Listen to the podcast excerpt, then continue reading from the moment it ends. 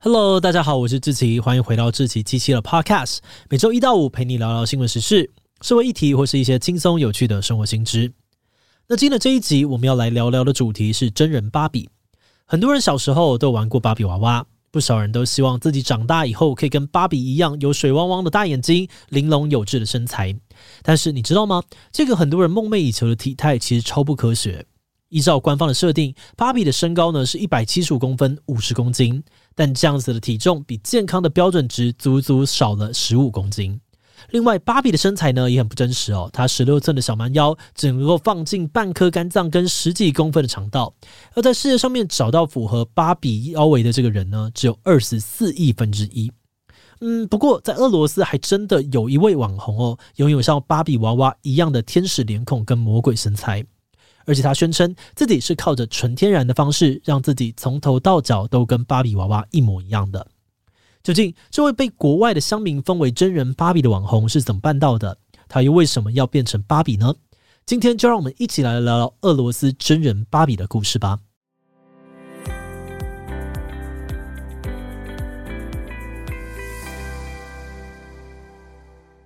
这集要介绍的主角名字叫做安杰丽卡，她出生于一九八八年。目前住在莫斯科，是小有名气的俄罗斯网红。那因为 Podcast 没有办法搭配图片，所以如果你好奇他的长相，你也可以先去搜一下他的 IG 账号呢，就是直白的 R U S S I A N 底线 B A R B I E。安杰丽卡呢，自称是一位儿童心理学家、芭蕾舞者跟模特儿。但除了这些职称之外呢，他更引人注目的应该是他外貌的部分。因为安杰丽卡呢，拥有跟芭比一样的金发大眼，还有不可思议的身材。她的胸部有三十二一，但是呢，腰围只有二十寸，体重也只有四十公斤。那如果你去看安杰丽卡的 IG，还会发现说呢，她不止每天都打扮得非常精致，还住在奢华的房子里面，甚至还养了白色的骏马当宠物，简直就是从童话故事里面走出来的公主。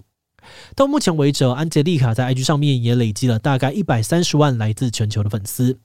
而且喜欢安杰丽卡的不只是也想要成为芭比的少女们，安杰丽卡同时也是不少老司机们最喜欢的暗黑芭比。那虽然在她的 IG 上面呢，已经有不少穿着清凉的性感照片，但真正重口味的是她另外开设的 Fansly 成人账号。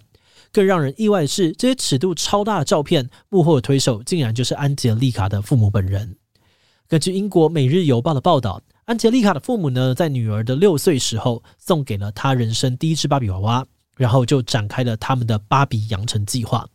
一开始，他先告诉安吉丽卡说，芭比是所有女生的偶像，希望在安吉丽卡的心中埋下她对于芭比的好感。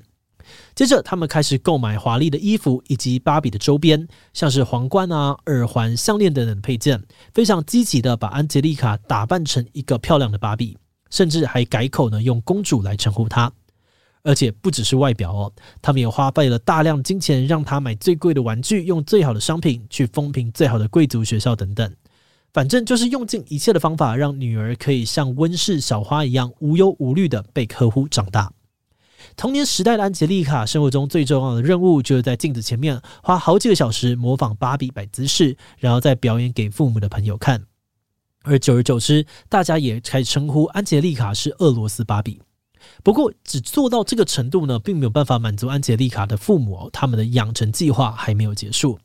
为了帮安杰丽卡打造出像芭比一样的细腰跟翘臀，在安杰丽卡十几岁的时候，她的父母特别聘请了私人的健身教练为安杰丽卡量身定做训练计划。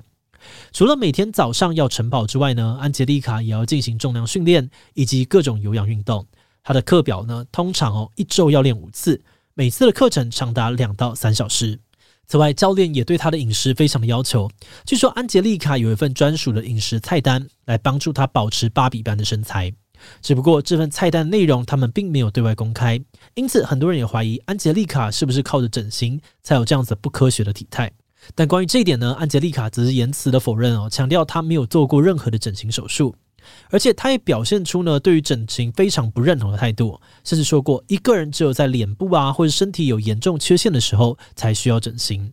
这番言论当然引起了很大的争议，但是除了安杰丽卡本人之外，更多人在讨论的可能还是安杰丽卡的父母。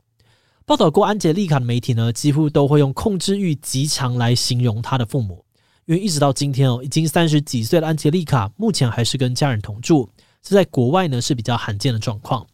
那虽然这样听起来蛮让人羡慕的哦，可以每天跟家人住在一起，享受公主般的待遇，诶，这样不是很爽吗？但实际上，很多采访过她的记者都觉得安杰丽卡更像是被关在高塔里面的公主，她不能够自己出门，就连买衣服都要经过妈妈的同意。安杰丽卡表示呢，妈妈喜欢帮她挑选一些能够服帖她的身材、展现她优点的衣服，像是网络上面那些性感的照片，其实都是她父母的得意之作。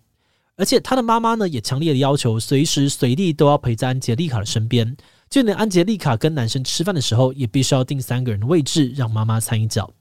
总之呢，没有爸妈的同意哦，安杰丽卡几乎什么都不能做。而她的父母最想要做的事情呢，就是让她继续的乖乖当一个芭比娃娃。那当然，我们外人可能很难想象有这样子的爸妈到底是什么情况，而安杰丽卡自己又是怎么想的呢？那安杰丽卡在受访的时候说到，她很高兴可以跟芭比一样，毕竟芭比可以说是全世界女孩的偶像嘛。不过她其实也有意识到父母对她的控制不太正常，所以她也曾经想过要自己搬出去生活，学习怎么独立。但事情没有那么简单，她担心哦，如果她真的搬出去的话，一来这个最爱她的父母应该会非常的难过。二来，从小被呵护长大，她根本没有生活自理的能力。一般人的正常生活对她来说都会是个非常困难的挑战。而他目前想到的解决方法呢，就是把希望寄托在未来。他说自己正在等待一个伟大的真爱，一个父母认可的王子，能够带着他过上独立自主的生活。但比较可惜的是，这个王子目前是还没有出生了。好的，那安杰丽卡的故事说到这里哦，你可能已经觉得很不可思议了。不过你知道吗？像安杰丽卡这样子把成为芭比当成人生目标的人，其实不止一位。在安杰丽卡之前呢，全球真人芭比的代表是来自乌克兰的模特儿瓦莱里亚。而在安杰丽卡之后呢，又一位年仅二十岁的美国网红洛伦，也因为撞脸芭比而在抖音上面爆红，吸引了超过五千万粉丝的追踪。此外呢，也有些人为了要变成芭比娃娃，砸下了大把大把的钞票进行整形。像是来自于捷克的吉拉寇娃呢，她不但做了丰胸手术，让自己有 G 罩杯，每个月还会花四万台币封唇、接发、买化妆品，甚至为了拥有芭比的细腰，他还预约了肋骨切除跟隆臀手术。而在日本呢，也有一位叫做奈村的模特儿，表示自己小时候因为长得太丑被霸凌，连亲生爸爸都嫌弃他，让他没有自信。长大后，他为了让自己变成漂亮的洋娃娃，不惜下海筹钱，动刀上百次，前后花了五千多万台币，就为了让自己改头换面。而这种类似真人芭比的案例还有很多很多，全世界到处都有。那虽然喜欢变成什么样子是每个人的自由，但这种不惜一切都要变成芭比娃娃的风潮，也让很多人感到忧心。像曾经有调查发现，在美国呢，高达五分之四的十岁儿童都害怕发胖。甚至有一半的女童认为节食会让他们自我感觉更良好。有人就批评哦，这一切的社会病态可能都跟芭比娃娃有关。因为一项心理学研究显示，如果对五到八岁的小女孩分别展示芭比娃娃以及一般身材的娃娃，看过芭比的女孩呢，自信心会比较差，也会出现想要变得更瘦的念头。那如果你把不同身材的娃娃分别拿给这个六到十岁的小女孩玩，你会发现，小孩拿到娃娃如果是非常瘦的，那小孩自己吃的食物也会明显变少。也就是说，芭比娃娃的身材不只会影响到小孩看待自己的眼光，还会直接改变他们的进食情况。而且，芭比娃娃除了严重的过瘦问题，身材比例也非常的不切实际。有美国的网站就发现，如果依照比例把芭比放大成人，她的脖子会比一般的美国女性长一倍，细十五公分，但却要支撑比平均头围还要大五公分的头。等于说，芭比如果变成真人，可能连头都抬不起来。而再来，芭比的这个手腕呢，也因为太过的纤细哦，可能无法提任何的重物。而芭比的脚掌呢，只有童鞋三号的尺寸，如果想要移动，恐怕只能够用爬的。简单来说呢，芭比娃娃的体态跟健康人类的状态完全不符合，但却还是有很多的人为了追求跟芭比娃娃长得一样，而出现焦虑、恐慌、饮食失调等等的身心状况。医学上面呢，甚至有个专有名词哦，叫做“芭比症候群”，就是用来形容这些无所不用其极想要成为芭比的人们。而这几年之间呢，芭比带来的种种问题，也让生产芭比的美泰尔公司饱受批评。为此，二零一六年呢，美泰尔公司宣布要开始为芭比新增高挑、娇小以及丰腴三种不同的体型。另外呢，也会有七种的肤色供消费者选购。本来大家以为这种政治正确的芭比应该会销量不好，但是让大家跌破眼镜的是，在二零二零年呢，美泰尔公司就卖出了七千六百万个芭比，是二十年来销量最好的一次。而最近，美泰尔也顺着多元包容的趋势，推出了患有白斑症芭比、坐轮椅的芭比、光头的芭比，让芭比的美丽呢不再只有一种样子。节目的最后，也想来聊聊我们制作这集的想法。我们一开始在看到安杰丽卡的时候呢，真的觉得非常的惊人哦！竟然有真实的人类可以跟芭比长得这么像。但是在看完她的故事之后，心情却有点复杂。对于安杰丽卡父母独特的管教方式，我们觉得有点担忧。那虽然在他父母的培养之下，安洁莉卡成为生活优渥的网红，但我们觉得他父母极端的管理灌输的这个价值观呢，都已经超出一般人的认知，甚至有点病态了。而在这样子的情况之下，无法决定自己人生的安吉丽卡，会不会有很多的身心压力说不出口？这部分真的蛮令人担心的。而另外，针对芭比娃娃的影响力呢，我们也觉得有可以讨论的地方。主要是因为哦，芭比娃娃以前的设计呢，都反映了社会追求瘦啊、追求白的审美观。而当小孩从小就开始玩芭比，那娃娃的外表就很容易设下不切实际的高标准，让小孩出现容貌跟身材的焦虑。而这些小孩长大之后呢，又把芭比娃娃送给自己的小孩时，也可能会让这样子的审美观继续的影响下一代。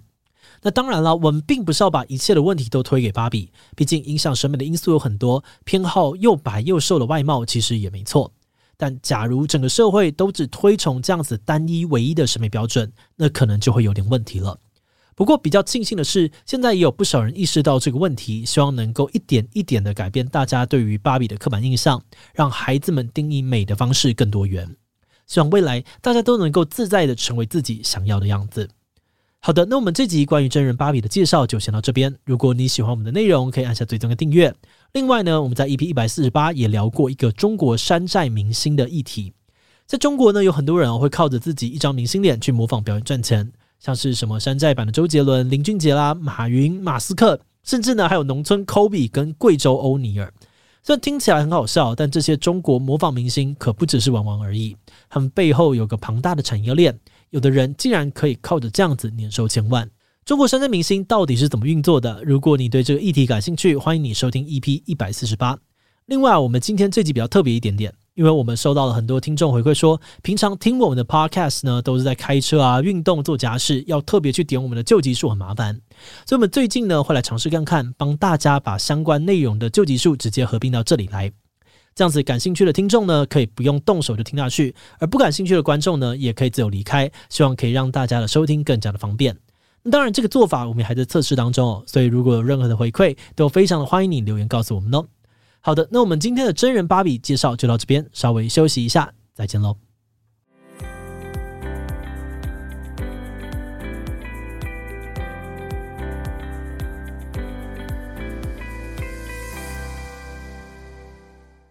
Hello，大家好，我是志奇，欢迎回到志奇七七的 Podcast，每周一到五陪你聊聊新闻时事、社会议题或是一些轻松有趣的生活新知。那今天的这一集我们要来聊聊的主题是中国山寨明星。这个山寨明星呢，实际上就是我们在讲的明星脸哦。那在台湾就有很多的综艺节目喜欢找有明星脸的人上节目，甚至有些艺人呢也是靠模仿其他的名人走红。那在中国，这种明星脸题材同样也很受到欢迎。而且可能是因为他们人太多了，很常出现各式各样的山寨版名人，像是山寨版的周杰伦、林俊杰、刘德华，这都是小 case。还有些呢是整个团给你山寨过来的，出现模仿这个易烊千玺的易烊干玺，模仿这个鹿晗的鹿啥，还有模仿王俊凯的王俊卡等等。那除了娱乐圈之外呢，商业跟政治圈也有山寨马云啊，跟山寨的金正恩，而且那个相似程度高到，如果你把本尊跟分身的照片放在一起哦，不仔细看，有的时候还真的看不出来。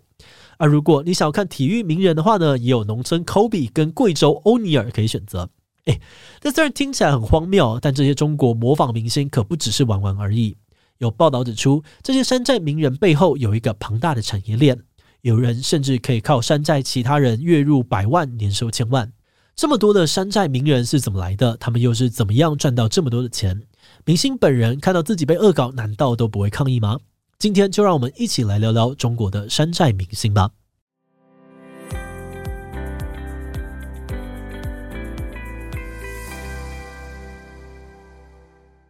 山寨明星产业的故事其实跟综艺节目有很大的关系。在中国的综艺节目流行之前，拥有一张明星脸或是很会模仿名人，并不会让你出名或赚大钱。最多呢，就是当演员替身，或是走在路上可能会被大家认错而已。但是到了二零零二年，中国有一部叫做《开心一百》的综艺节目，里面的模仿秀单元改变了整个生态。这个节目会邀请一些明星的模仿者来表演，非常的受到观众欢迎。而其中的山寨刘德华、山寨阿杜跟山寨周杰伦呢，后来甚至还一起组团体出道。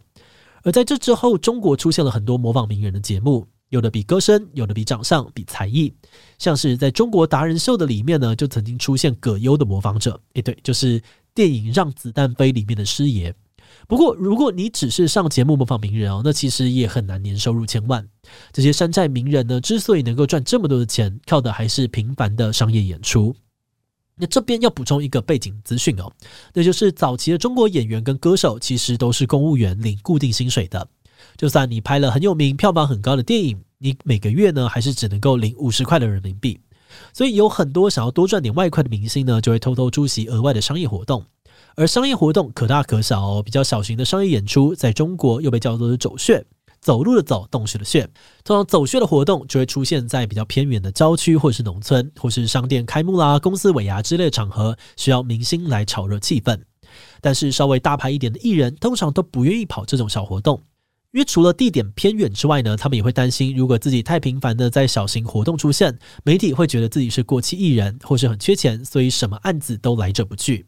那这些请不到明星本人的商业活动怎么办呢？他们就想到一个办法，去找在电视上面常常出现的这些山寨名人，请他们来代班假装一下，而且这个效果还比想象中好，观众也觉得很好玩、很有趣，越来越多人有类似的需求。那随着需求增加，后来就出现了专门跑这类业务的经纪公司。比如中国的山寨明星艺术团，旗下就有三百个艺人，从训练、包装艺人到活动计划、演出安排都一手包办，完成山寨明星产业的一条龙服务。你只要事先告诉他们你想要什么样子的明星，穿什么服装，表演什么内容，到了活动当天就会有一批的山寨名人准时的出现在你的活动当中。诶，可是如果活动只是需要找明星来炒气氛，那找一些比较小咖，但至少是本尊的艺人应该也可以吧？为什么中国人这么热衷于找盗版明星呢？最直接的原因就是因为盗版的比较便宜。像是刘德华、张学友这种天王等级的明星，一次的出场费呢就要几百万人民币。名气稍微低一点但还算知名的，比如像是李荣浩啊、毛不易，价格呢会在一百万左右。再更小咖一点点哦，一些比较少人听过的艺人，预算呢也都是要几万到几十万。但如果你要的是山寨版，五万以内就可以找来盗版的顶级大咖，比较不红的只要几千块就可以搞定。所以，对于活动的主办者来说呢，山寨名人根本是一个 CP 值超高的选择。